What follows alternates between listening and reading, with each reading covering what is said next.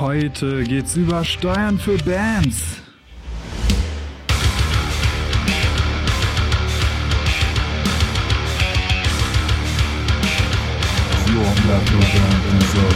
Also wenn diese Band von Anfang an einfach Steuern erledigt hätte, sich drum gekümmert hätte und alles ordentlich erledigt hätte, wäre der Weg nicht anders gewesen. Sie wären denselben Weg gegangen, aber sie würden jetzt nicht vor dem Ausstehen.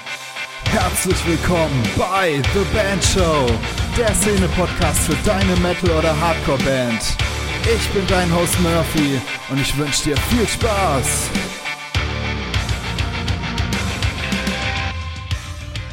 Yo, yo, yo, hier ist wieder euer Murphy und herzlich willkommen zu einer neuen Episode von The Band Show.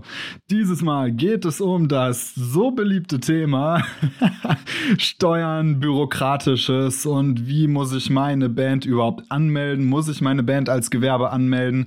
Und ja, ich weiß, sehr trockenes Thema, aber dennoch für euch relevant, denn diese Episode kommt nur deshalb zustande, weil die Patreons also meine Patreons, die ich jetzt äh, ganz stolz äh, habe. Und ich bin so froh, dass äh, wir schon zu acht sind inzwischen, was der Oberhammer ist. Es sind einfach acht Leute, die sagen, hey, Bandshow finde ich so cool, da zahle ich monatlich Geld für und das macht mich wahnsinnig stolz und im Gegenzug haben die natürlich ein besonderes Anrecht darauf, den Podcast aktiv mitzugestalten. Und das ist natürlich eine super Chance, ähm, auch für dich jetzt, der du gerade zuhörst, wenn du sagst, okay, mir gefällt das Ganze hier eh, aber ich hätte gerne den Podcast noch ein bisschen spezifischer auf meine Probleme, dann hast du natürlich die Möglichkeit, Patreon zu werden und dann treten wir in einen viel intensiveren Austausch, als mir das jetzt über Instagram möglich ist. Und meine Patreons können das sicherlich bestätigen, dass ich mir da Zeit nehme und vor allem auch, was in der Facebook-Gruppe abgeht, da lese ich wirklich halt alles, was ich auf Instagram nun mal einfach nicht leisten kann. Aber innerhalb dieser Gruppe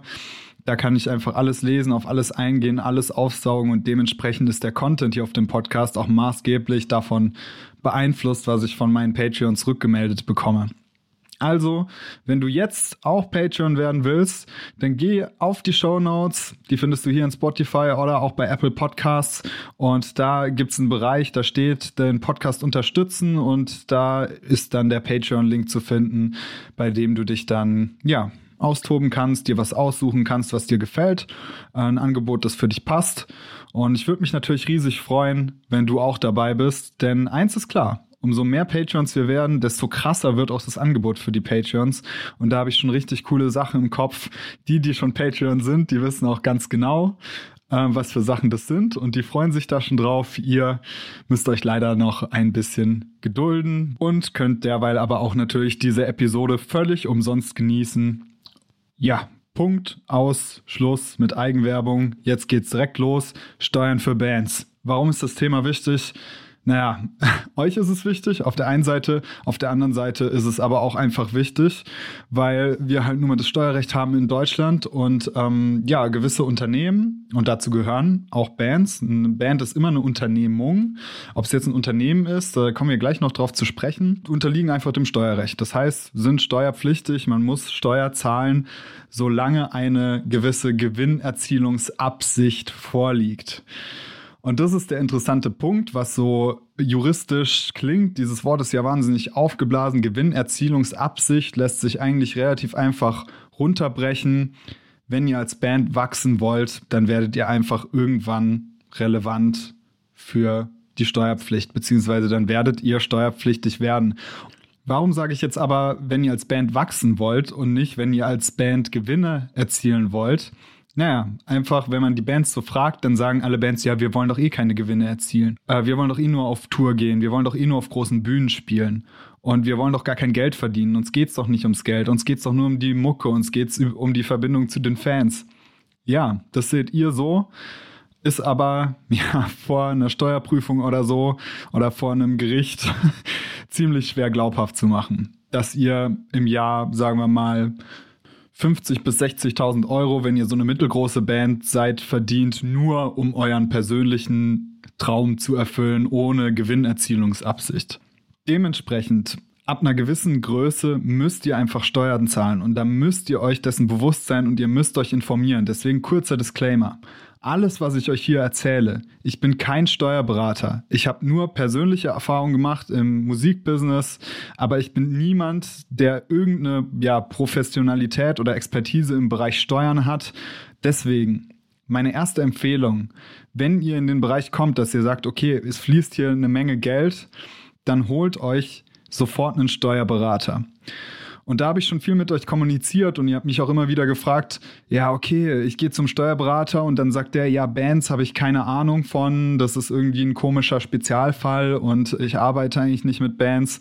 Und es ist tatsächlich so, dass die meisten Steuerberater, die kennen sich mit der Musikbranche nicht aus und die kennen sich auch mit den Bedürfnissen, die eine Band hat, nicht aus und mit dieser speziellen Konstellation, die da einfach vorherrscht. Aber genauso wichtig ist zu wissen, es gibt auch diese Steuerberater, die genau auf sowas spezialisiert sind. Das heißt, der Weg, den ihr gehen solltet, ist in eurer Region einfach mal gucken, welche Bands, und das muss ja gar nicht im Metal-Bereich sein, das kann ja genreübergreifend sein, welche Bands sind dann da groß und dann einfach mal Kontakt aufnehmend und fragt, wer denn für die die Steuer macht, wer denn Steuerberater bei denen ist. Vielleicht kriegen die ja sogar eine Provision, weil sie den Steuerberater weiterempfehlen und ihr tut noch was Gutes. Dementsprechend werden die euch immer da weiterhelfen. Und so findet ihr einfach einen Steuerberater, der perfekt zu euch passt, denn das ist da ganz wichtig, dass man da mit jemandem arbeitet, dem man vertrauen kann und der auch gewisse Sympathien für das hat, was man da macht, nämlich Mucke, Live-Shows, Merchandise, CDs. Das muss dem einfach taugen und da muss der auch irgendwie Bock drauf haben und natürlich eine Expertise. Also nochmal Wiederholung. Nehmt euch einen Steuerberater, wenn ihr das gerade hört, noch irgendwie euch nicht um Steuern gekümmert habt, dann ist das jetzt der wichtigste Tipp für euch. Alle anderen Tipps, das sind nur persönliche Erfahrungen, das sind meine Wahrnehmungen aus der Musikbranche.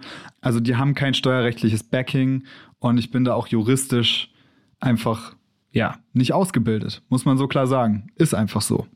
Aber natürlich möchte ich euch trotzdem erzählen, was ich weiß. Und da starten wir direkt mit eben diesem Begriff der Gewinnerzielungsabsicht. Und wenn man eben sagt, dass diese Gewinnerzielungsabsicht nicht vorliegt, dann spricht man oft von Liebhaberei. Das heißt, alle finanziellen Transaktionen, die stattfinden, die sind einfach nur da, weil das eben einem Hobby dient und man eben keine Gewinnerzielungsabsicht hat. Das betrifft zum Beispiel Leute, die irgendwie gerne auf Ebay was verkaufen, um sich dann woanders wieder was für das Geld zu kaufen. Einfach weil es ihnen Spaß macht. Oder jemand, der gern Tabletop spielt, seine Figuren anmalt und die dann verkauft und sich freut, dass er ein kleines Taschengeld kriegt und sich davon dann neue Tabletop-Utensilien kauft. So, jetzt merkt ihr schon, das kann auf eure Band zutreffen. Wenn ihr jetzt 10 CDs im Monat verkauft, mehr nicht, und ihr spielt eine Show alle drei Monate, dann macht euch bitte keine Gedanken über Steuern. Denn dann werdet ihr vor jeder Steuerfahndung oder vor jedem Gericht glaubhaft vertreten können, hey, das machen wir nur aus Spaß, wir verkaufen uns ein bisschen, wir verkaufen ein paar CDs und freuen uns, wenn wir ein kleines Taschengeld kriegen. Das ist dann eine super Sache und dann fallt ihr unter diesen Begriff der Liebhaberei und seid dementsprechend nicht steuerpflichtig. Dennoch denke ich, dass wenn du hier zuhörst, dass ihr nicht zu diesen Bands gehört, denn hier hören laut meiner Erfahrung inzwischen doch nur Bands zu, die einen gewissen Anspruch an sich selbst haben und die eben wachsen wollen. Und dieser, ja, dieses Verlangen nach Wachstum unterstellt einfach die Gewinnerzielungsabsicht. Das ist einfach so. Ihr wollt wachsen, das heißt, ihr braucht Gewinne, um zu reinvestieren. Und sobald ihr so einen Wachstumsgedanken habt, werdet ihr steuerlich relevant. Und das ist so. Dementsprechend rate ich allen Bands grundsätzlich eine Unternehmung anzumelden und eine Gesellschaft bürgerlichen Rechts zu gründen, kurz eine GBR. Die gründet ihr eigentlich in Deutschland schon automatisch, äh, weil ihr ein selbes, ein gemeinschaftliches Interesse verfolgt. Also das ist im Prinzip eine Interessensgemeinschaft, ähm, die sich zusammenschließt, eine Personengesellschaft, um ja bestimmte Interessen zu verfolgen und dabei natürlich auch Geld zu verdienen. Das heißt, alle Bands haben eigentlich diesen GBR-Status vielleicht schon auch irgendwie inkludiert, aber ich bin immer ein Fan davon, das wirklich auch explizit zu machen. Das heißt, einen Gesellschaftsvertrag aufzusetzen, der den gemeinsamen Zweck definiert und die Art und Weise definiert, wie die einzelnen Personen, die in diesem Gesellschaftsvertrag erwähnt werden, also die Bandmitglieder, ja, wie die das vorhaben, wie das gemacht wird und natürlich auch zu welchen Anteilen das gemacht wird. Und da wird es natürlich interessant, wenn ihr euch an die ja, Bandarbeit-Episode zurückerinnert, dann müsst ihr da nochmal überlegen, ja, wie viel macht wer eigentlich für die Band und auch mal überlegen, wie viel Anteile hat man eigentlich an der Band?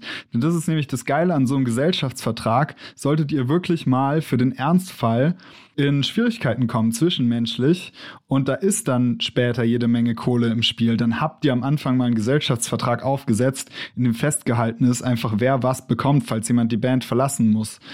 Und das ist wirklich wichtig, zu erwähnen, dass Verträge immer für die schlimmen Fälle sind. Man macht Verträge nie aus Spaß oder sonst irgendwas oder weil man irgendwie ein Spießer ist, sondern Verträge sind immer zur Absicherung da für die ganz schlimmen Fälle. Und ihr könnt nie mit Sicherheit sagen, dass einer der schlimmen Fälle nicht eintreffen wird. Deswegen jeder Band mit Ambitionen würde ich den Gesellschaftsvertrag und die GBR-Gründung einfach naheliegen. Ob ihr dann später da sogar noch weitergeht und aus der GBR vielleicht sogar eine Kapitalgesellschaft macht, weil das einfach wirtschaftlich auch interessant wird ab einer gewissen Bandgröße.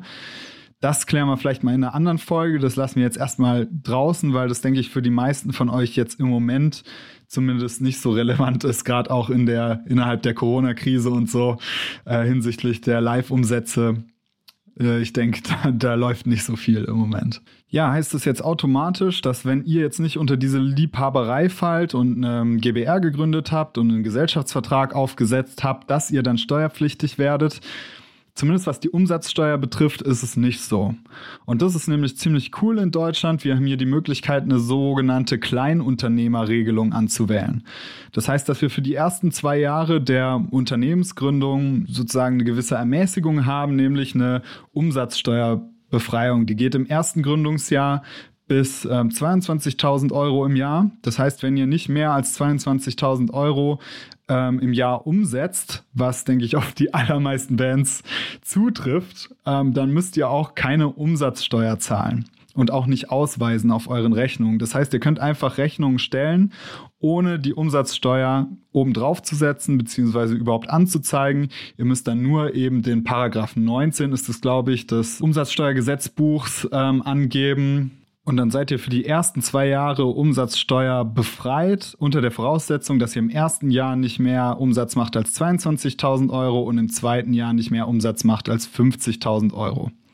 Wichtig ist nur, dass ihr trotzdem den Fragebogen zur steuerlichen Erfassung ausfüllt. Den stelle ich euch hier als Download-Link auf dem Elster-Portal mal in die Show Notes.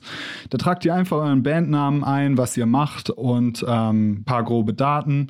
Ähm, das ist relativ easy auszufüllen. Ansonsten könnt ihr euch auch auf YouTube da Tutorials reinziehen, wie man den ausfüllt. Das ist total einfach und geht richtig schnell. Und dann seid ihr einfach erstmal safe dann habt ihr alles nach bestem Wissen und Gewissen schon mal erledigt und braucht euch nicht vor Strafen zu fürchten oder so. Ihr müsst einfach nur euren Umsatz im Auge behalten und gucken, ob ihr nicht umsatzsteuerpflichtig werdet. Außerdem natürlich immer Rechnungen stellen und das ist auch für Jutze-Gigs oder kleinere Gigs. Stellt einfach Rechnungen über die vereinbarte Gage. Das hat einfach keinen Nachteil. Es hat nur Vorteile. Ihr habt's für euch klar. Ihr könnt immer nachschauen, wann habt ihr wie viel gekriegt. Ihr könnt es einfach in eurer Buchhaltung abheften. Ihr bekommt vom Veranstalter einen Beleg und den fordert ihr auch ein. Und dann habt ihr gleich die doppelte Buchhaltung. Die nehmt ihr euch mit vom Auftritt und ihr seid einfach safe. Und das ist wirklich so cool und ein geiles Gefühl, da einfach safe zu sein. Und abgesehen davon kriege ich auch immer wieder mit, was das für einen Eindruck macht, wenn Bands ja einfach Dinge bar auf die Kralle nehmen. Das wird sehr häufig gemacht, gerade in der Musikbranche, auch bei größeren Bands. Aber es gibt halt auch viele Veranstalter, die sagen halt, okay, sie erkennen halt, wie professionell eine Band aufgestellt ist, anhand dessen, wie sie mit der Buchhaltung umgehen und ob sie mit Nachdruck einen Beleg fordern oder ob sie eine Rechnung stellen oder nicht und so Geschichten. Und zum Beispiel, sobald ihr bei mit Geschäftspartnern wie Booking-Agenturen landet, da werden ohnehin immer Rechnungen gestellt.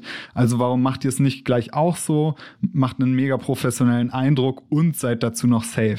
Stellt einfach die Rechnung.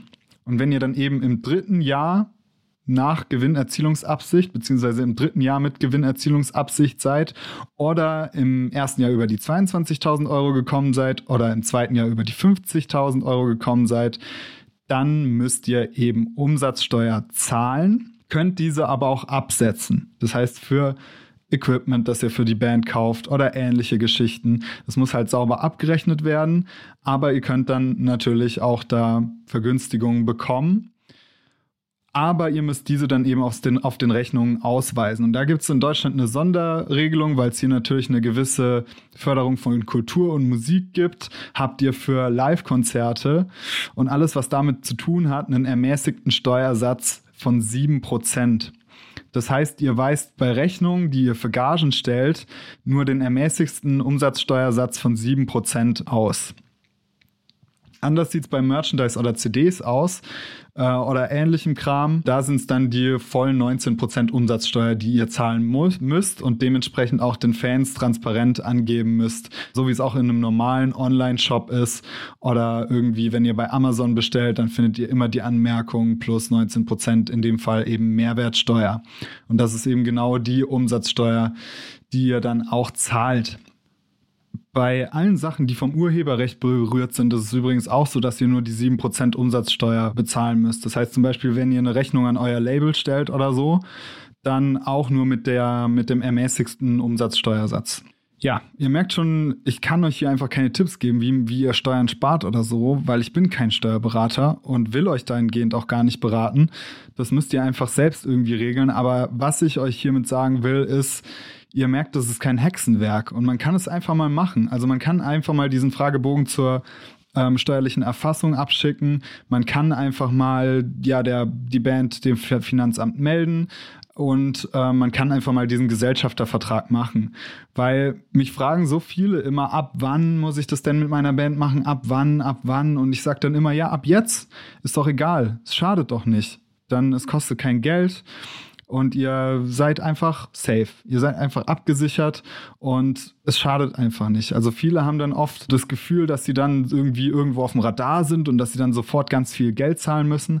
Aber so ist es einfach nicht. Es gibt eben noch diese Kleinunternehmerregelung und es gibt auch noch die Liebhaberei und dementsprechend gibt es da ganz viele Stufen, die noch vorgeschaltet sind, bevor ihr dann Umsatzsteuer tatsächlich auch zahlen müsst. Da ihr dann wahrscheinlich in einer GBR zusammen seid, ist es nicht so, dass ihr im Prinzip eine Steuererklärung für euer Unternehmen macht, sondern da das eine Personengesellschaft ist, liegt eben ja die Einkommenssteuererklärung auch bei der jeweiligen Person, das heißt bei den einzelnen Bandmitgliedern und die Bandeinnahmen, die werden dann eben dementsprechend zu den anderen Einkünften der einzelnen Person, des einzelnen Bandmitglieds dann eben angegeben. Und da kommt der Steuerberater eben ins Spiel, weil der kann mit euch gucken, ja, welche Kosten könnt ihr denn der Band gegenrechnen, gegen den Gewinn? Das heißt, was könnt ihr vielleicht noch bei der Steuer geltend machend, äh, machen, wie zum Beispiel ihr habt die und die Umsatzsteuerkosten für zum Beispiel die und die Konzerte, habt aber gleichzeitig euch das und das Lichtequipment angemietet oder den und den Verstärker gekauft oder irgendwie Stunden genommen, um an eurer Performance zu arbeiten, bei einem Performance Coach oder ähnliches. Und das könnt ihr dann natürlich auch alles vor der Steuer geltend machen. Aber da ist es natürlich enorm hilfreich, wenn man da einfach einen Steuerberater hat oder professionelle Hilfe, der einem da, der einen da unterstützen kann. Und das Coole an einem Steuerberater ist ja auch, dass sich das finanziell immer rentiert. Das heißt, man wird in den meisten Fällen das an Steuern sparen, was man ähm, eben für den Steuerberater ausgibt, zumal man den Steuerberater ja dann wieder von der Steuer absetzen kann, die Kosten für den Steuerberater. Ich kann euch ja vielleicht mal einem coolen Beispiel erklären, was der Steuerberater zum Beispiel machen kann der kann sich einfach eure Einnahmen und eure Ausgaben anschauen. Und wenn jetzt zum Beispiel der Fall eintritt, wie es bei Metal-Bands ganz häufig ist, dass ihr enorme Kosten habt für eure Instrumente, für euer Equipment, für eure Produktion, für die ganzen Investitionen, Social Media Ads und den ganzen Kram, aber nicht so hohe Einnahmen, dann wird er ja sagen, okay, ihr wolltet doch die Kleinunternehmerregelung anwählen, um ähm, keine Umsatzsteuer zahlen äh, zu müssen.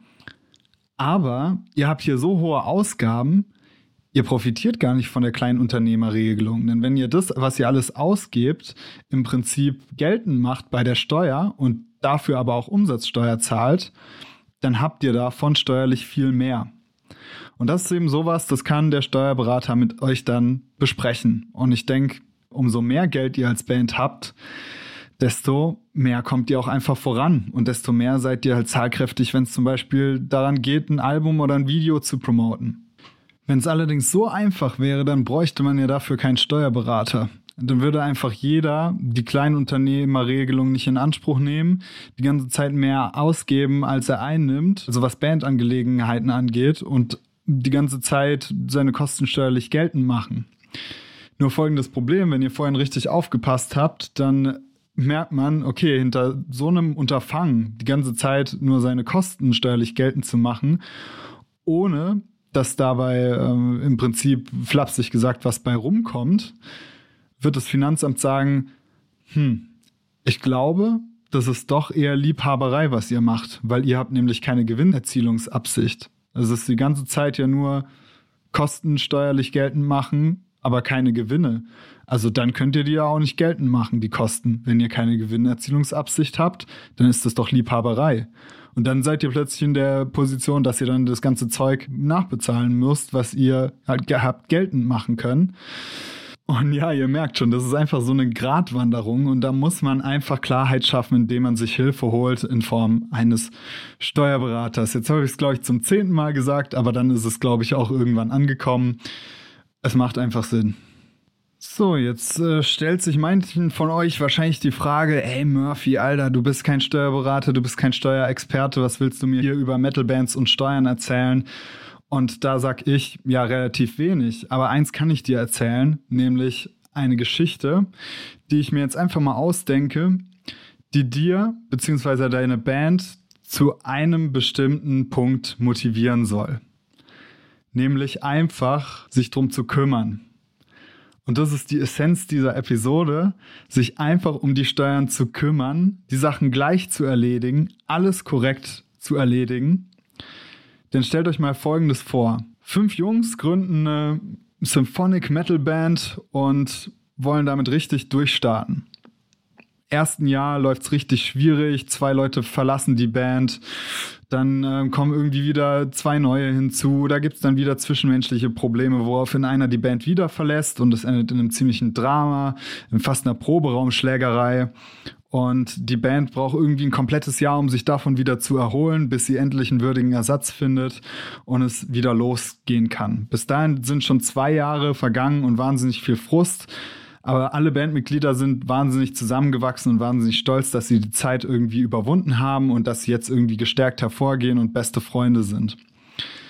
Sie haben jetzt eine neue Produktion am Start und veröffentlichen mit so einem Single-Release-Pan mehrere Singles und merken, dass gerade zwei Singles enorm einschlagen.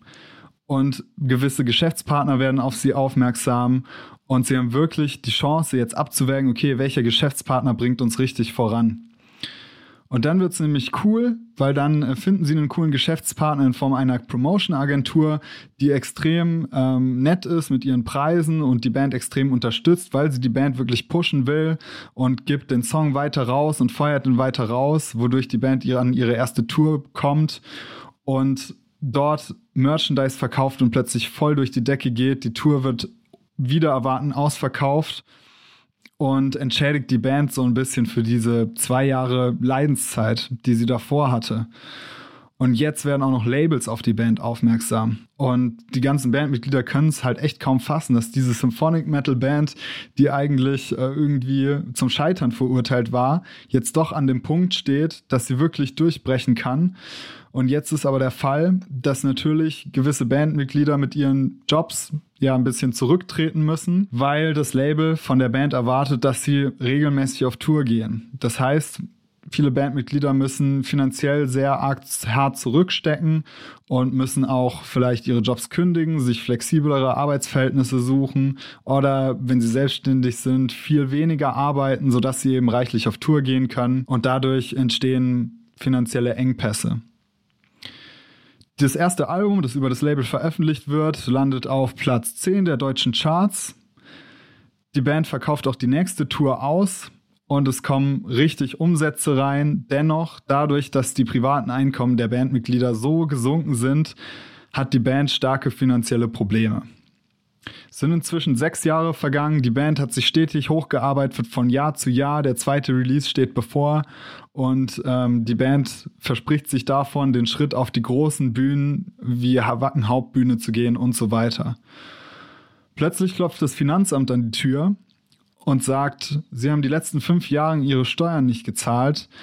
bitte zahlen Sie diese auf einmal nach und bezahlen Sie folgende Strafen wegen Steuerversäumung. Und jetzt stellt euch mal vor, was passiert. Diese zwei Jahre Leidenszeit, vier Jahre Erfolgsgeschichte und dann steht da eine Band, die nicht liquide ist, weil die Bands mit ihren Jobs jeweils zurück mussten und dann klopft das Finanzamt an die Tür und dann kann es halt auch einfach vorbei sein. Ihr seid nicht mehr in der Lage zu investieren. Ihr seid an einem Punkt, wo ihr groß seid, wo ihr bekannt seid und ihr könnt kein Geld mehr investieren. Und daran können Bands zerbrechen. Was ich damit sagen will, wenn ihr von Anfang an, also wenn diese Band von Anfang an einfach Steuern erledigt hätte, sich drum gekümmert hätte und alles ordentlich erledigt hätte, wäre der Weg nicht anders gewesen. Sie wären denselben Weg gegangen, aber sie würden jetzt nicht vor dem Ausstehen. Und das ist der Punkt, da will ich euch jetzt einfach motivieren. Ihr könnt mal auf Backstage Pro gehen. Da gibt es einen guten Artikel zum Thema Steuern für Musiker, der ich noch wesentlich detaillierter beschreiben kann, was man da beachten muss, weil ich bin, wie gesagt, kein Experte. Und da für diesen Artikel wurde, glaube ich, auch mit Steuerberatern ähm, gearbeitet. Den verlinke ich euch auch hier in den Show Notes. Wichtig ist, dass ihr jetzt mit dem Ende dieser Episode für euch klar habt, dass ihr zu euren Bandmitgliedern geht und dass ihr euch auf jeden Fall um das Thema Steuern kümmern werdet. Weil ich will einfach nicht, dass ihr mit eurer Band erfolgreich seid, dass ihr mit eurer Band irgendwie weit kommt und dann plötzlich vor dem Aussteht, wegen so einer dummen Lappalie, wegen so einer dicken Nachzahlungsaufforderung oder so. Und dann seid ihr halt wirklich, und das muss man einfach so klar sagen, vollkommen am Arsch. Und ich habe euch jetzt eine fiktive Geschichte erzählt, weil ich niemanden aus meinem Umfeld kenne, dem das passiert ist. Aber ich habe schon von so vielen Musikern gehört, die vor der Privatinsolvenz standen, weil sie ihre Steuern eben nicht richtig bezahlt haben. Und es ist komischerweise gerade unter Musikern so ein krasses Problem, dass man das irgendwie nicht in den Griff kriegt. Aber das ist, denke ich, einfach nur eine Motivationssache, weil das Coole ist ja, sobald ihr euch drum kümmert, könnt ihr euch noch viel mehr dem widmen und mit einem viel ruhigeren Gewissen dem widmen, worauf es eigentlich ankommt, nämlich Mucke machen und auf Tour gehen und Spaß haben und eine geile Zeit haben ohne dass da irgendwie sowas, so eine wabernde Ungewissheit im, im Hintergrund ist, ob nicht vielleicht doch noch eine dicke Nachzahlungsaufforderung vom Finanzamt kommt oder so. Und ich weiß, dass viele von euch, die gerade zuhören, vielleicht auch mit dieser Angst jetzt schon leben und gerade dann wird es Zeit, sich drum zu kümmern, es richtig zu machen und es gescheit zu machen. Genau, also nochmal das Wichtigste zusammengefasst gründet eine GBR, macht einen Gesellschaftervertrag und füllt den Fragebogen zur steuerlichen Erfassung aus, beziehungsweise meldet euch zumindest beim Finanzamt an. Das kann man formlos machen. Das ist das Erste, was ihr auf jeden Fall machen müsst. Das Zweite ist, die Umsätze beobachten und mal überlegen, als was würde das ein Außenstehender ja beurteilen? Ist das Liebhaberei? Ist das was, wo es Sinn macht, vielleicht die Kleinunternehmerregelung zu wählen? Oder zahlt ihr wirklich volle Umsatzsteuer? Da müsst ihr euch natürlich auch bewusst sein, dass ihr dann eben diese Umsatzsteuervoranmeldung machen müsst, die man am Anfang sogar noch monatlich, dann vierteljährlich und dann irgendwann jährlich machen muss. Genau, das sind so die Punkte. Klärt die für euch ab und wenn ihr nicht unter die Liebhaberei fallt, dann holt euch einen Steuerberater. Jetzt habe ich es zum elften Mal gesagt. Ich glaube, ich drucke es auf ein T-Shirt und biete es dann im Shop an. Holt euch einen Steuerberater. The Band Show Podcast. Bis zum nächsten Mal. Ciao.